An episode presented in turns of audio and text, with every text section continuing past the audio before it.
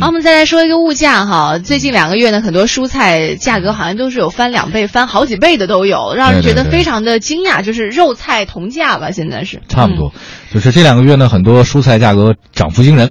商务部的监测显示呢，三月二十八号到四月三号，全国三十六个大中城市里面，三十种蔬菜平均价格比一周前上涨百分之零点七。呃，有人说这是最贵的蔬菜价，那大蒜的价格太贵了。目前大蒜价格每公斤十四块四，嗯，而去年这个时候才七块钱，了嗯，而去年而前年才是四块钱，也就这两三年的翻了三倍啊。哎，我我总结过一个一个一个 对比啊，就是南北方人，我们叫葱。北北方是不是叫小葱啊？你说是那种小特别小那细的细的那小葱拌豆腐小葱嘛？对对，就是小葱。在南方那个小葱卖挺贵的，但是在北方买菜他都送小葱哎。我们我们对饶两根，饶两根 行吗？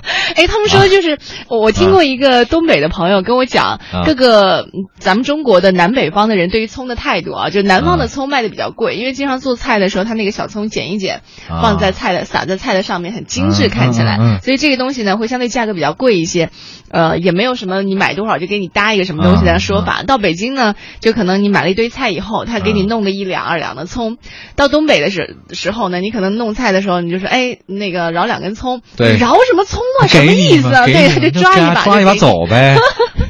我们北方人就这么大气。对，不同地方的人对这个菜的价格，但是现在葱涨价那么厉害，不知道还能不能。葱姜蒜现在涨得都很厉害。现在您说，二零零九年整个炒蒜炒炒蒜潮啊，嗯。全国大蒜半年上涨四十多倍，这就跟那个炒房一样，就是房子可能还没有开始入住的时候就几亿起手。据说这个蒜也是在仓库里面是吗？对对对，在仓库里还没有开始进入到市面流通的时候，它就几亿起手了。不是这个东西，早知道我就炒炒葱炒蒜，我还炒股干嘛？